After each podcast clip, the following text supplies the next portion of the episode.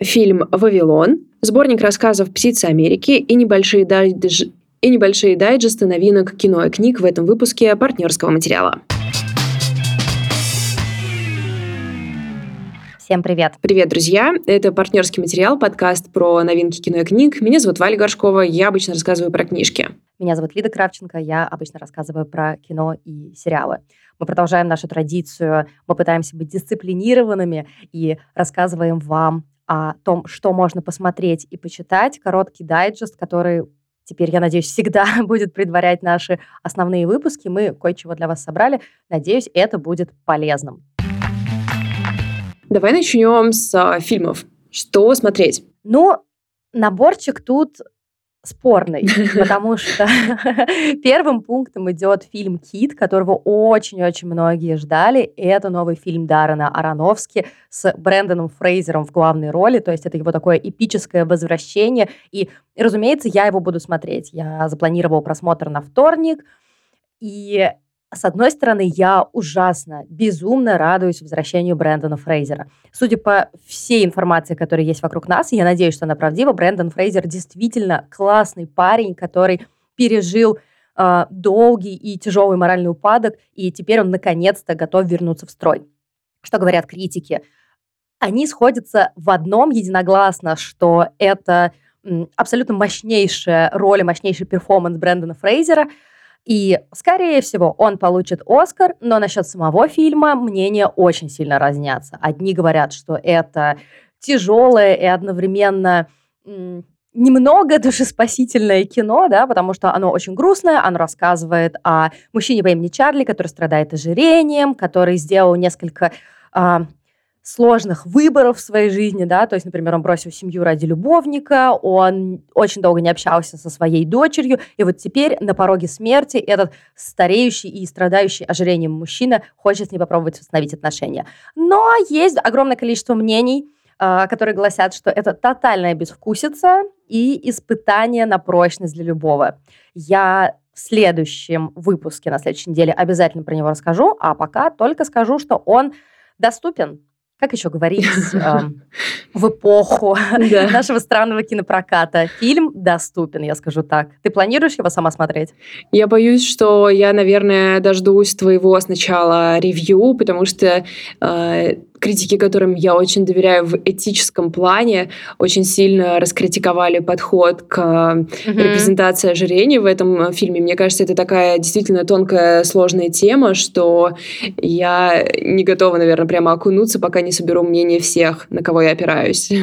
Да, я тоже, я тоже читала несколько таких точек зрения, но мне кажется, что, ну, опять же, я не могу говорить так, как я еще не смотрела, но сама постановка э, вот этой темы, да, вопроса ожирения и в целом отношения к людям, которые а, как считает общество или как считают медики, страдают лишним весом. И это та тема, которую мне хотелось бы, безусловно, больше видеть и больше обсуждать.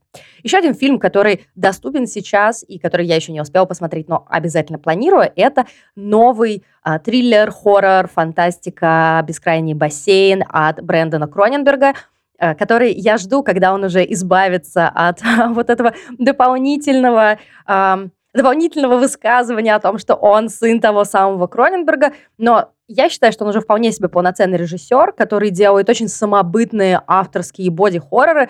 У него тут звездный состав э, в главных ролях Александр Скарсгард и Мия Год, который, безусловно, за последний год э, укрепилась в звании королевы инди-хорроров – я думаю, что я хорошо проведу время, тем более, зачин тут такое о том, что писатель отдыхает на вип-курорте в стране третьего мира.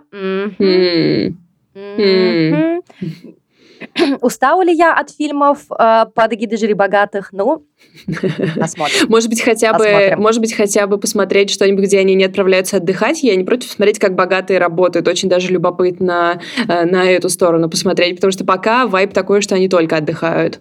Да, согласна. Только наследники отдуваются за всех, но в этом сериале надо сказать, что и наследники, и главные герои не очень-то работают, они в основном пытаются. Да. Но, кстати, новость, которую много, многие нашли грустной, а я наоборот хороший, это то, что четвертый сезон станет заключительным. Я считаю, что это отличное решение для такого мощнейшего сериала. Не надо это все растягивать. Уверена, что шоураннеры все сделают круто.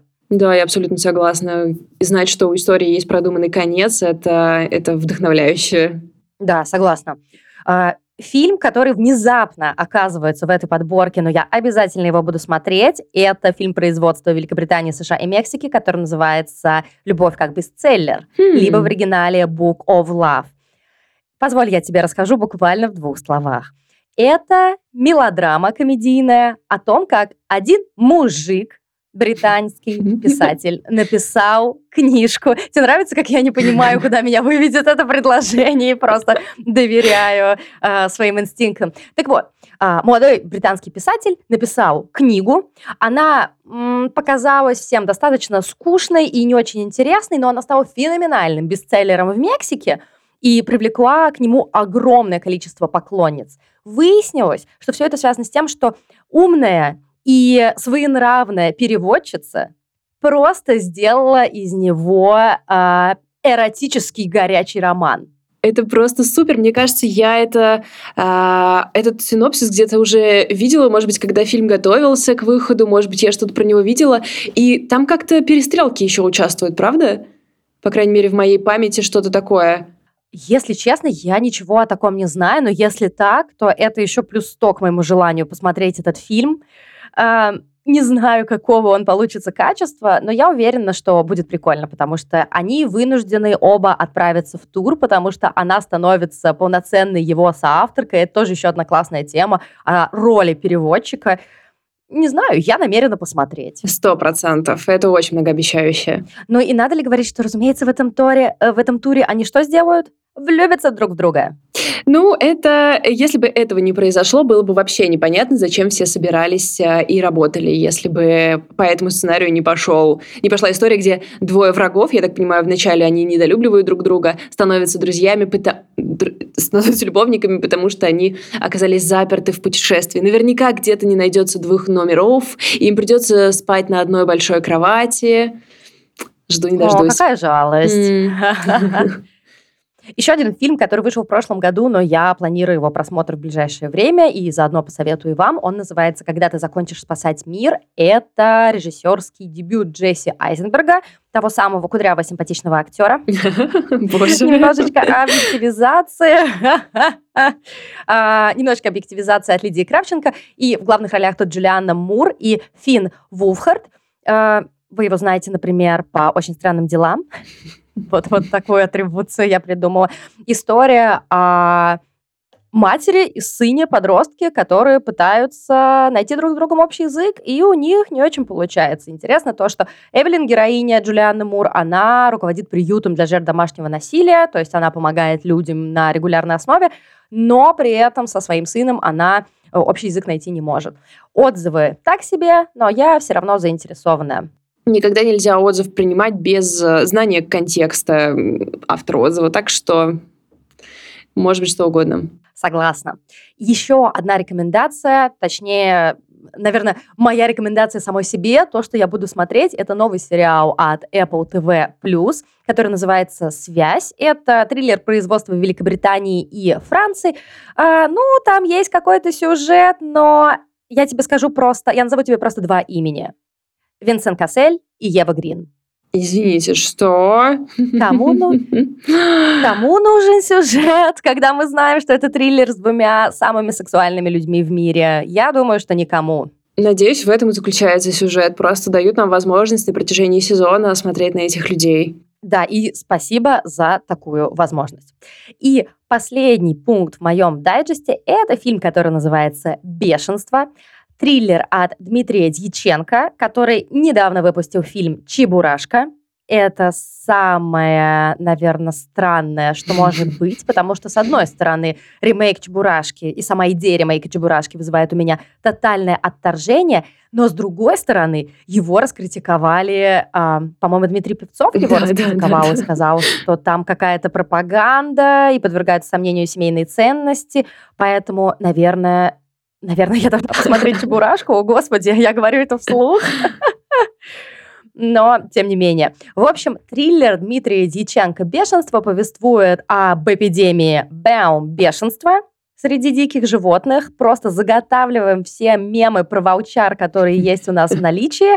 А, это все разгорается в тайге и в главных ролях, собственно, охотника, который пытается выжить вместе со своим сыном посреди тайги и посреди э, всего вот этого кошмара. Э, главного героя играет Алексей Серебряков. И интересно то, что а, герой приезжает в этот охотничий домик вместе со своим сыном, потому что он хочет ему помочь справиться с ломкой. Его сын м, зависим от наркотиков, и мне это напоминает мой любимый фильм Бенсона и Мурхеда, который называется, собственно, «Ломка», там, где один друг приводит другого друга в далекий-далекий дом где-то на природе, чтобы тот справился с ломкой, и они оказываются во временной петле. Я надеюсь, надежда очень слабая, но вдруг герои фильма «Бешенство» тоже окажутся во временной петле. Ну, вдруг, ну, пожалуйста. Это было бы смелое решение. Это было бы решение персонально для Лидии Кравченко. Ну, вообще, как ни вот странно, то, что ты описала об этом фильме, звучит э, интригующе, привлекательно. Я почему-то была настроена, да, когда поэтому... ты начинала, когда Чебурашка появился в начале этого обзора, он меня, конечно, очень сильно сбил с э, панталыку, но как будто бы это, это любопытно. Да, я согласна, я поэтому его и добавила в дайджест, потому что я хочу его посмотреть и составить свое мнение, собственно, как и Чебурашку. Слишком много разговоров вокруг Чебурашки, я боюсь, что мне придется составить свое мнение. Эх, ну что ж, я жду, когда да. ты про это расскажешь. У меня совсем короткий дайджест книг, а, потому что, ну, вы знаете, книги. В общем, у меня их три. Первое, о чем я э, расскажу, и первое, что я собираюсь прочитать, как только э, оно прибудет ко мне, это «Величайшее благо». Первый том балканской трилогии Оливии Мэннинг. Выпускает трилогию от Маргинем. И что я должна сказать э, в первую очередь, это то, что я невероятно ценю то, что от Маргинем просто выпускает э, все трилогии раз-раз-раз и выпустили не сидят, не ждут по два года между книжками. Да, и именно по этой причине, когда я хотела закупить первую часть, я закупила вторую. Просто потому что я думала, ну это же трилогия, вторая часть выйдет лет через семь. И поэтому я такая, упс, кажется, мне придется заказывать еще и первую. Да-да-да. В общем, это э, исторический роман. Ну, в общем, приготовьтесь, ребята, потому что это европейский роман о начале э, Второй мировой войны, и это европейский взгляд на нее, что, кстати, как мне кажется, э, ну, как, не то, что прям не часто случается, но вообще э, к широте мнений, в общем, плюс. Э, и эта история э, начинается осенью 1939 года, через несколько недель после вторжения Германии Германии в Польшу, и наши герои англичане, они приезжают в Бухарест. А, главная героиня только буквально недавно вышла замуж за своего а, супруга теперь, и только сейчас начинает его узнавать. И по описанию, конечно, выглядит это так, что непростой он парень, потому что он а, университетский профессор, экстраверт, как пишет Эд Маргинем в аннотации, что, конечно, очень пугает. Согласитесь, экстраверты — люди совершенно непонятные. И Факт. он включается в общение со всякими людьми. Там очень широкий круг, дипломаты, интеллигенция, в общем, какие-то богатые люди. И нашей героине, видимо, будет э, тяжеловато в этом кружке общаться, при том, что на фоне, да и даже не на фоне, в общем-то, а прямо здесь разворачивается огромная и страшная война. И книга эта основана на личной истории Оливии Мэннинг. Вся трилогия — это очень подробный и яркий портрет собственно, войны и э, каких-то характеров людей, которые через это проходят. Считается, по крайней мере, в, в критике так пишут, что это один из лучших европейских романов о Второй мировой войне. И я очень рада, что он до нас сейчас доходит. Вообще, будьте готовы, что книжка супер толстая, а, неожиданно даже первый том, поэтому, э, в общем, нужно набраться сил и я думаю, что в любом случае в итоге получить большое удовольствие. Я готова. Да, я вот тоже. Мне кажется, сейчас а, самое время, в общем. Почему бы и нет? Следующая книжка, которую я сюда выбрала, это Полендри No Age. Наверняка уже есть у нас в библиотеке а, роман «Олимп, штат Техас». Есть у нас уже, yeah. да? Да, да. Э, никогда Поляндрия нас э, не подводит, всегда библиотеку пополняет своими книжками. И а, «Олимп, штат Техас» — это роман, который э, попадает сразу в несколько э, читательских категорий. Он для тех, кто любит переложение мифов на современный лад. И здесь, в общем, э, писательница Стейси Соун, она, Стейси Свон, она не не останавливаться на каких-то, знаете, маленьких мифов, мифах или каких-то побочных героях. Нет, прямо сразу фигачит Зевс, Олимп, все дела. То есть мы заходим сразу в пекло. И... Подвинься, Нил Гейман. Вообще подвинься. И надо сказать, что это ее дебютный роман, так что я готова к каким-то ну, штукам, которые сопровождают дебютные романы, знаешь, когда всего слишком много и что-то не договорено. Ну и ладно. А, вторая читательская категория, которую она здесь э, целится, это те, кто любит большие, сложные семейные драмы, где все не работает, где все просто, блин, психопаты какие-то и совершенно не отчекивают, э, как чувствуют себя люди вокруг. Куча семейных тайн, куча драм, куча каких-то интриг, и все это вместе вместе в одном, одном романе «Олимп, штат Техас». В общем, супер сильно жду. И, наконец, Продано. Конец последнее, о чем я буду рассказывать, это книжка, которую мы выбрали для книжного клуба при партнерском материале. Вступить в него можно через наш Boosty и через наш Patreon. Обсуждать будем в начале в конце марта книгу «Да, тогда и сейчас» Мэри Бет Кин. Это тоже большая семейная история, но немного другого размаха, более камерная, что ли. Это издательство «Синбад», переводчик Екатерина Матерновская. Здесь история. Э, все говорят, что она шекспировская всегда, в любом описании, но это только потому, что у нас здесь есть две семьи, э, дети которых э, подружились, потом влюбились друг в друга, а потом произошла трагедия. Ну, как бы э, история стара как мир. И мы можем посмотреть на десятилетия этих семей и на развитие их отношений, на то, как развивались эти семьи и что с ними происходило. И мне кажется, часто у нас есть настроение на то, чтобы нырнуть в историю, которая тянется десятилетиями, особенно если в ней много каких-то личных перипетий. А ты начала ее уже читать? Да, я начала. Мне очень пока нравится, но я успела прочитать совсем мало. В то время как ребята из чата, я видела сообщение в духе «Я вчера не ложилась спать, пока не дочитаю». А она, ребят, вообще супер толстенькая. Поэтому да. мы взяли ее на пять недель, но половина чата уже почти закончила с книжкой. Я вообще в отстающих.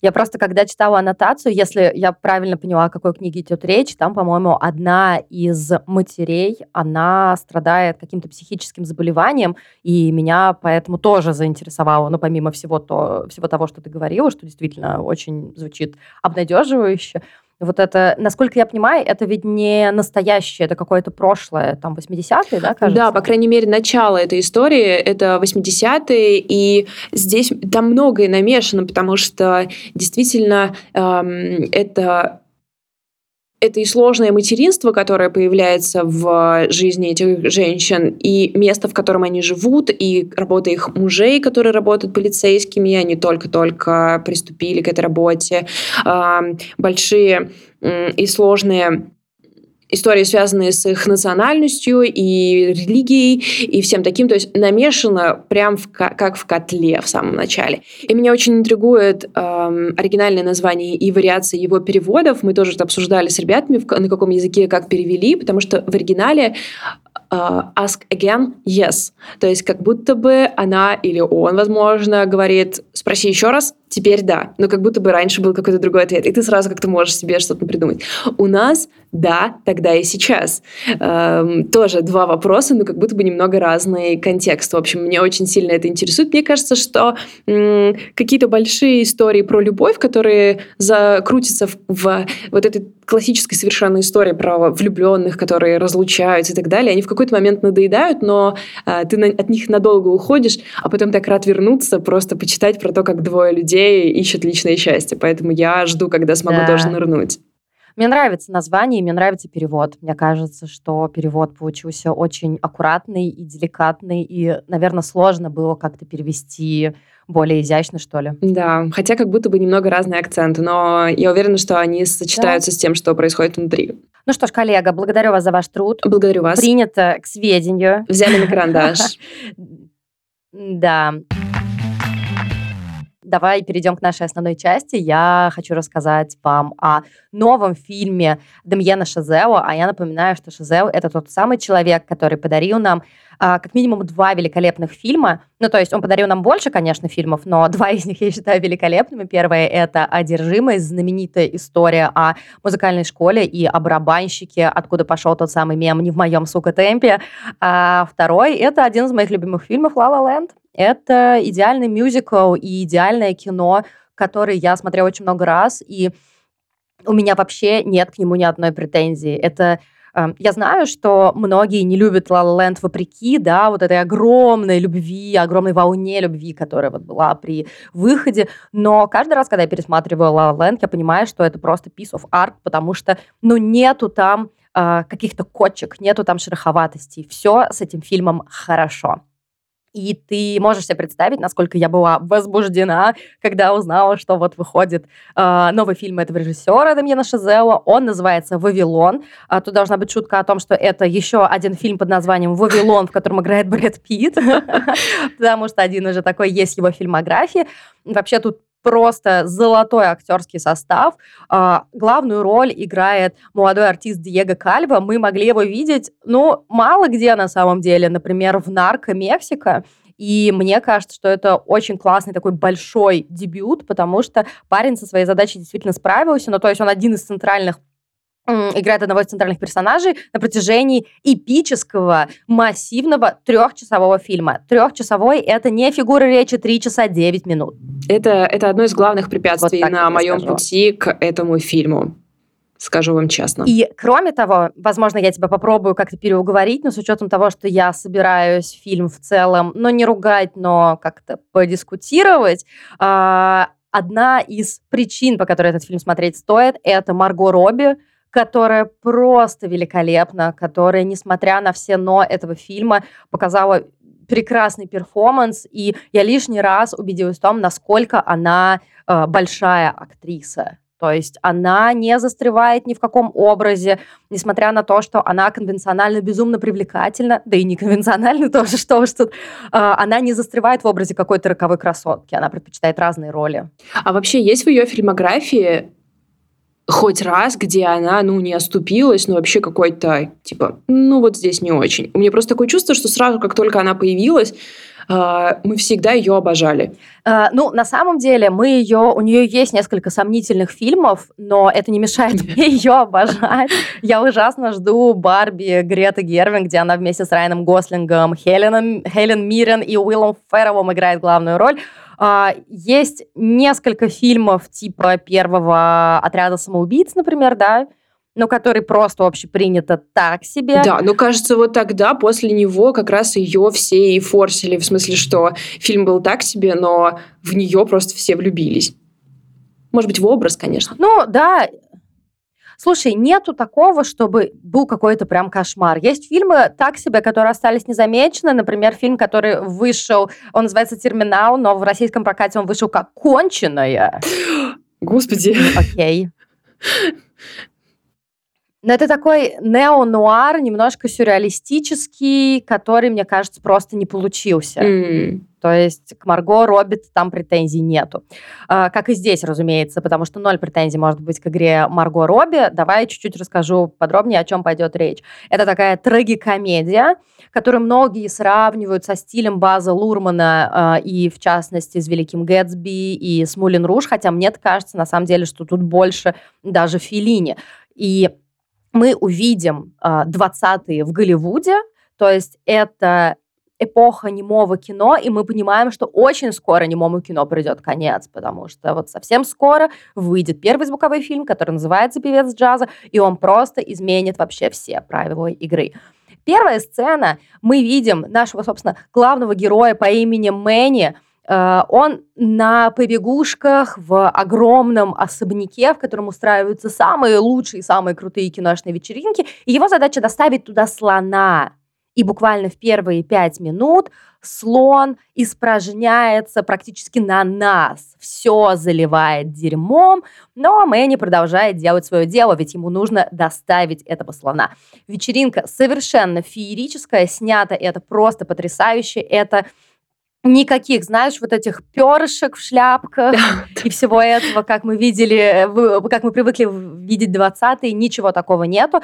Это что-то очень красивое, что-то очень темное, но при этом темное не как в «Игре престолов», знаешь, когда холод такой, или как в «Бэтмене», это очень теплые оттенки, то есть такой темно-коричневый, темно-желтый, темно-красный, очень много музыки, а за музыку отвечал Джастин Гуровец, тот самый, который написал все наши любимые мелодии из «Ла Ла Ленда», и как бы во многих э, очень часто, очень часто я думала о том, что э, это очень похоже на музыку из La Land.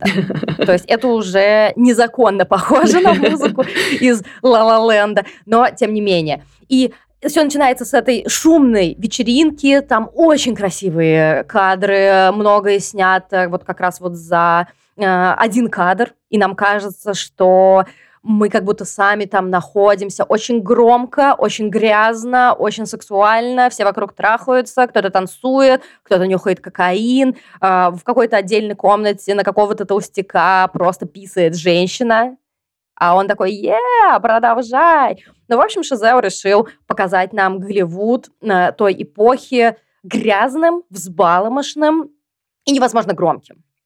И среди всего этого дела у нас есть несколько главных героев – а, первый – это вот парень заслуживающего персонала Мэнни, который будет на протяжении всего фильма карабкаться все выше и выше и выше и выше. А, второе – это героиня Марго Робби, девушка по имени Нелли Ларой, которая, э, очевидно, страдает э, наркотической зависимостью, и она пытается пробраться на эту вечеринку, потому что она уверена, что она звезда, и что она должна стать актрисой. Собственно, актриса она и становится. И еще два героя – это Джек Конрад, его играет Брэд Питт он э, звезда немого кино. То есть он прям вот звезда-звезда. И его линия, конечно, немножко странная. Особенно смешно, что впервые мы видим его со спины, и он говорит по-итальянски, и его жена кричит, хватит говорить по-итальянски, ты не итальянец. Мы все вспоминаем «Бесславных ублюдков», где он пытается такой «Маргаретти», Антонио Маргаретти. И это очень действительно смешно. А, и еще один главный герой, которого, если честно, мне хотелось бы видеть гораздо больше, это музыкант из, собственно, оркестра э, на этой вечеринке, которого зовут Сидни Палмер, его играет Джован Адела. То есть это просто ужасно увлеченный музыкой человек, который, как мне кажется, на протяжении всего фильма, в отличие от остальных героев, не совершает сомнительных э, выборов. Ну, один, и после этого он понимает, что это все не для него, вся эта индустрия. Короче, у Шазела была очень-очень-очень амбициозная цель – показать Голливуд 20-х, во-первых, не таким, как мы его привыкли видеть в кино, да и вообще в массовой культуре, а во-вторых, показать что нету никакой и не может быть никакой идеализации здесь. Это точно такая же история, как и сейчас, что это может быть грязным, что это может быть наполнено самыми разными пороками, и что э, мало кто здесь на самом деле счастлив. Я скажу так, первые полтора часа, ну даже два, окей, ужасно увлекательные, очень интересные. Весь тот хаос, который происходит, а Шазел показывает кино абсолютным хаосом. Ну, то есть, например, что здесь будет, помимо того, что на зрителя насрет слон? Здесь будет Марго Робби, которая пьяно решила, что она хочет сразиться со змеей в пустыне, и, пуст... и змея воткнется ей в шею своими зубами, а потом и, э, этой змее отрежут голову каким-то большим мечом. А, здесь будут просто самые-самые безумные вечеринки. Я уже упомянула э, некоторые моменты, которые там были. Э, здесь будет человек, э, который живьем сожрет крысу. Короче говоря, будет все. Но после двух часов это все превращается в хаос в плохом смысле. Mm. То есть если кто-то смотрел, я скажу вам кодовую фразу после сцены в катакомбах, мне кажется, фильм надо было закончить. Потому что дальше все становится настолько неряшливым. Мне кажется, когда ты делаешь такую вот очень массивную, очень нагроможденную картинку, да и, и сюжетно, и визуально, ты должен быть очень аккуратен. Ты же ходишь вообще по такому тонкому льду. И, увы, но у Шазео, как мне кажется, не получилось остановиться. Это такая история о жалости за монтажным столом. Потому что я бью себя по рукам, но это кино о кино. Mm-hmm. О том, как это все производится, о том, в каком хаосе вообще-то фильмы создаются. И это весело, это прикольно, все пьяные, камеры пропадают, а, э, статисты тоже пьяные, все начинают бастовать, их пугают выстрелами из пистолета, катаясь на лошади, ну, короче, все такое. И, разумеется, все это приводит к тому, что меняется мир, меняются технологии, и звезды немого кино вынуждены уже отойти на второй, третий, десятый план. Мне кажется, что если бы этот фильм был на хотя бы на 40 минут короче, не было бы такого количества негативных рецензий. А если ты зайдешь, например, на Rotten Tomatoes, и мне кажется, ты наверняка видела где-то, как Вавилон ругают. Да, да, да, конечно, конечно. У меня вообще сложилось впечатление, что его только ругают. Я почти не видела, ну, я вообще, помню, не видела, чтобы кто-то хвалил. Да, но я похвалю вот какую-то вот какую-то половину, наверное, да, или, может быть, даже чуть побольше, потому что мне нравится новый взгляд, мне нравятся актеры, но все, что происходит потом, и линия Брэда Питта, это, конечно, странно. Ну, вообще, э, Шазе уходит тут по супер тонкому льду, потому что он показывает, например, бесконечную культурную апроприацию, которая, разумеется, присутствовала в те годы и в киноиндустрии в том числе, да, то есть э, люди европеоидной внешности гримируются под азиатов, э, черных людей заставляют мазаться черным гримом, то есть blackface черных людей, потому что чтобы они не выглядели достаточно белым на фоне остальных черных. Короче, тут полный мес, но к этому нет претензий. Но вот дальше уже начинается тотальная истерика, и мы уже вылетаем из этого карнавала и как будто бы чувствуем себя э, на какой-то вечеринке, которая уже всех утомила, но к тебе никак не едет такси. И ты уже просто не можешь. Ты уже хочешь спать, тебе уже все надоело, тебя все раздражают. И даже появление Тоби Мугуайра, который такой с красными опухшими глазами, желтыми зубами, вообще он такой Джокер стайл, уже, если честно, не слишком радует. Поэтому я не могу тебя уговаривать этот фильм посмотреть, но если ты посмотришь, я бы его с большим удовольствием с тобой обсудила. Вот такое у меня ревью. Я хотела его тоже сделать таким э, немножко хаотичным, чтобы он был подстать самому, самому Вавилону. А, посмотрим. Может быть, у меня уложится это, и потом я скажу, что это великое кино, а мы никто ничего не понимаем. Но сейчас нет. Оценка типа три с половиной. Ну, конечно, тяжело, когда ты выходил с «Ла Ла Ленда», ты на сто процентов знал, что это на веки вечное твое любимое кино, и не было никаких э, сомнений, ты только со временем все больше убеждался и, и ценил, и все такое. Так что, ну, не то чтобы каждый обязан продолжать э, делать все то же самое, так что супер круто. Мне вообще как-то не прельщают фильмы про Голливуд, потому что мне кажется, что они часто но они не могут быть как будто бы искренними. Вся критика Голливуда изнутри Голливуда, и э, что вот мы такие э, невероятно красивые, богатые, успешные, но тоже с пороками, она так, э, так неприятна, и тем более то, что происходит сейчас с Брэдом Питтом, тоже кажется какой-то, э, ну, это кажется все таким немножко тоже грязным, суетливым, как, видимо, получился и этот фильм, так что, может быть, это вот редкое исключение фильмов про Голливуд, которые более приближаются к правде. Слушай, да, я уверена, что он хотел, Шизео хотел что-то такое сделать, но он скатился в какие-то морально-этические штуки в духе, что делать актеру, которого перестали снимать, его жизнь закончилась, пороки, вот эта вот обратная сторона Голливуда, еще что-то. Мне кажется, что надо было просто оставлять это таким сюрреалистическим э, срезом той жизни, без каких-то масштабных выводов, но он хотел эпическое кино, ну и а, получилось то, что получилось. Ну что ж, ну в любом случае, я посмотрю хотя бы ради, ради песен, которые похожи на La La Land. Э, меня только этим можно завлечь на самом деле. Да, ну что, перейдем к чему-то однозначно хорошему? Ага, да. Ну, слушайте, вообще, я, буду, да, я буду рассказывать про сборник рассказов Лори Мур «Птица Америки», и это новинка, которую, можно, которую никто уже не может назвать новинкой.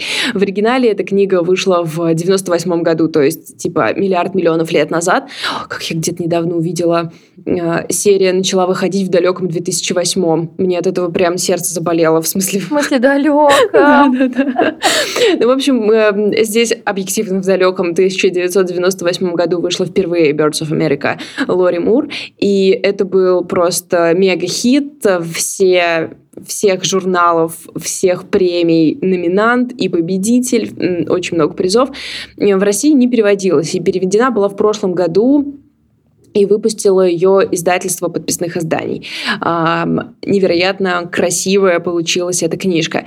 И когда ты читаешь что-то настолько признанное критиками и историей, как, как выдержавшее да, историческое э, испытание временем, э, есть какое-то опасение вроде, что вы уже не совпадете, и вообще какие огромные да, ожидания да, да. и все прочее. Но если можно было бы что-то назвать идеальным письмом художественным, я бы, наверное, сказала, что вот оно так выглядит, потому что здесь множество очень разных рассказов, там очень разные люди, все они какие-то, конечно, неприкаянные, естественно, как это очень часто бывает в вообще в жанре рассказа. Это люди, у которых э, порушились карьеры, трескаются браки, они находятся в каком-то тяжелом временном отрезке. И нельзя сказать, что они как-то счастливы. И очень часто сюжет не столько движим событиями, сколько какими-то внутренними реализациями этих героев. В общем, в лучшей форме э, рассказов э, это и происходит. Но вот все, что она делает с образами, с языком, с какими-то маленькими эпитетами, характеристиками, это просто настолько ювелирная работа. Я исчеркала просто всю книжку, потому что там есть очень много каких-то очень неожиданных вещей. То есть язык тебя удивляет. Там не а, нет таких штампов, скорее наоборот. Каждый раз какой-то поворот, и ты думаешь, о, вау, вот эта формулировка, ничего себе. И, или они очень какие-то красивые, деликатные. Например, а, где она пишет про профессора, который встречается со своей студенткой. А, у них очень большая разница в возрасте. Все, конечно, на них смотрят из-за этого криво-косо. И он как-то пишет о том, что вот у нее зато такое классное сердце. Это сердце, которое жило только в мирное время. И это маленькая совершенно характеристика, Боже. да, которая просто, не знаю, я, я так влюбилась в эту фразу, я, я вот выбираю, что делать с ней. Либо нанести на свое тело, либо вынести на плакат какой-то, повесить у себя дома, не знаю. Очень красиво. И это все в каких-то мелочах. Но, наверное, если вы подумаете, что окей, я не люблю рассказы, я бы хотела прочитать только один рассказ из всего сборника, я бы вам рекомендовала рассказ «Общественная жизнь». Это рассказ, который я дочитала прочитала сразу еще раз, и потом еще разочек перечитала. Вау. Это и в нем тоже, знаете, не то, чтобы я могла вам сказать, типа, вау, ребятам происходит столько всего. Нет, там там происходит очень мало всего. Главная наша героиня работает в библиотеке, так что, конечно, здесь есть определенные личные ассоциации. И у нее ее родители мигранты, в общем, жизнь у нее была такая какая-то тих, тихонечкая, и она пристроилась к этой библиотеке, хорошо там себя чувствует, и знакомится с а, Ником. Он американец э, в таком очень американском, что ли, представлении об американцах. Э, думаю, вы поймете, о чем я говорю. В общем, он э, работает э, в киоске продает какие-то сосиски или что-то такое, но при этом он очень глубоко вовлечен в избирательную кампанию и он э, занимается uh-huh. выборами и постоянно ходит, когда они сближаются, таскает ее за собой на всякие сборы средств и все прочее. То есть это совершенно одно с другим не бьется. А, кроме того, выясняется, что у него очень странное прошлое. Я не буду вам все рассказывать, чтобы вас тоже шокировала каждая страничка этого рассказа. И э, у него очень эм, о себе представление, что он занимается очень важным делом общественным. И он как бы очень хочет, чтобы и она вела какую-то богатую общественную жизнь. И это, с одной стороны, очень смешно в том, как это развивается, в том, какие поступки он совершает, и в том большом лицемерии, э, которое он репрезентует. При этом очень трагично с ее точки зрения, ну, как бы с, с ее линии, потому что мы видим, как это для нее все сходится и как она... Э, я вынуждена говорить, в общем, обтекаемо, просто чтобы не испортить вам впечатление от этого рассказа. Да, я понимаю. Но, но в итоге здесь очень много... То есть, например, она, когда она пишет обо всем, э, скажем, там, о наступлении весны или чем-то таком, она пишет о том, как все немножко с гнильцой, как что-то гниет угу. и что-то такое. И ты вот из каких-то типичных э, описаний попадаешь в совсем нетипичное описание, от чего все вокруг очень оживает. В общем, да, Лори Мур, конечно, совершенно гениальная женщина. Она преподает писательское мастерство, у нее очень много э, коротких форм, и «Птицы Америки» — это лишь один из ее сборников, но, наверное, наверное, самый известный, самый великий и вообще заслуженно. Так что если вы тоже откладывали, потому что я вот сама, например, не очень люблю рассказы, я я тоже, не люблю да. вот это, когда я прям очень сильно погрузилась в эту историю, а мне уже из нее надо выходить. Я люблю, когда я подольше нахожусь. И, то есть, и, и, и я читаю их поэтому долго, потому что я не могу прочитать сразу несколько подряд. Но вот я очень рада, что я наконец до нее добралась, что у меня есть этот уже потрепавшийся экземпляр. И если наверное, в общем, это мой самый любимый сборник рассказов, хотя я не так много читала, но сто процентов, сто процентов. Э, это очень серьезная рекомендация, мне кажется.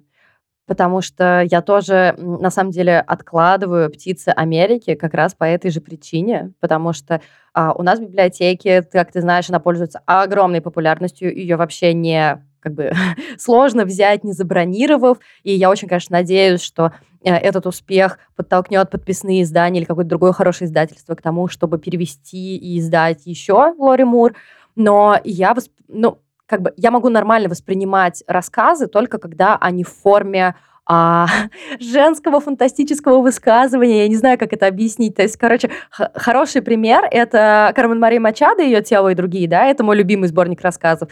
Или, например, «Брак с другими видами» про который ты тоже рассказывала. То есть это когда есть какая-то фантастическая штука внутри каждого рассказа, за которую я могу зацепиться, но при этом еще и мы про женские проблемы поговорим, потому что это тоже важно. Вот эти вот два элемента, как вы понимаете, мне не так легко угодить, но ты так, не знаю, как-то так емко и вдохновенно рассказала про Лори Мур, что я очень э, захотела я прочитать, и я подумала о том, что э, вот сейчас, если вдруг удастся ее найти в библиотеке. Если вдруг ее никто не взял, то я как раз сейчас прочитаю рассказ, о котором ты говорил. «Общественная жизнь», да? Да-да-да. Ну, понимаешь, там, вот как тебе такая формулировка, например, а, женщина с матерью отправляются в автомобильное путешествие, у них не очень хорошие были отношения, но они воссоединились в металлической утробе.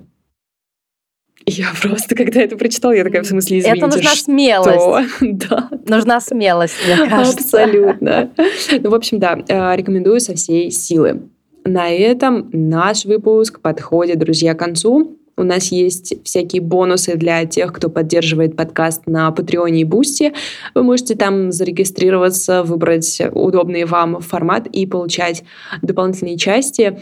А так будем рады любым отзывам, обратной связи, подпискам, расшарам, всем таким вещам. Да, если вы хотите с нами обсудить то, о чем мы сегодня говорили, рассказывали, что обсуждали, пожалуйста, приходите в наши социальные сети. У нас есть Инстаграм, у нас есть Телеграм. Мы очень-очень рады всегда с вами пообщаться. И даже если, например, вы посмотрели «Вавилон» и считаете, что это величайший фильм, пожалуйста, придите к нам в комментарии, давайте об этом поспорим. Пока. Пока.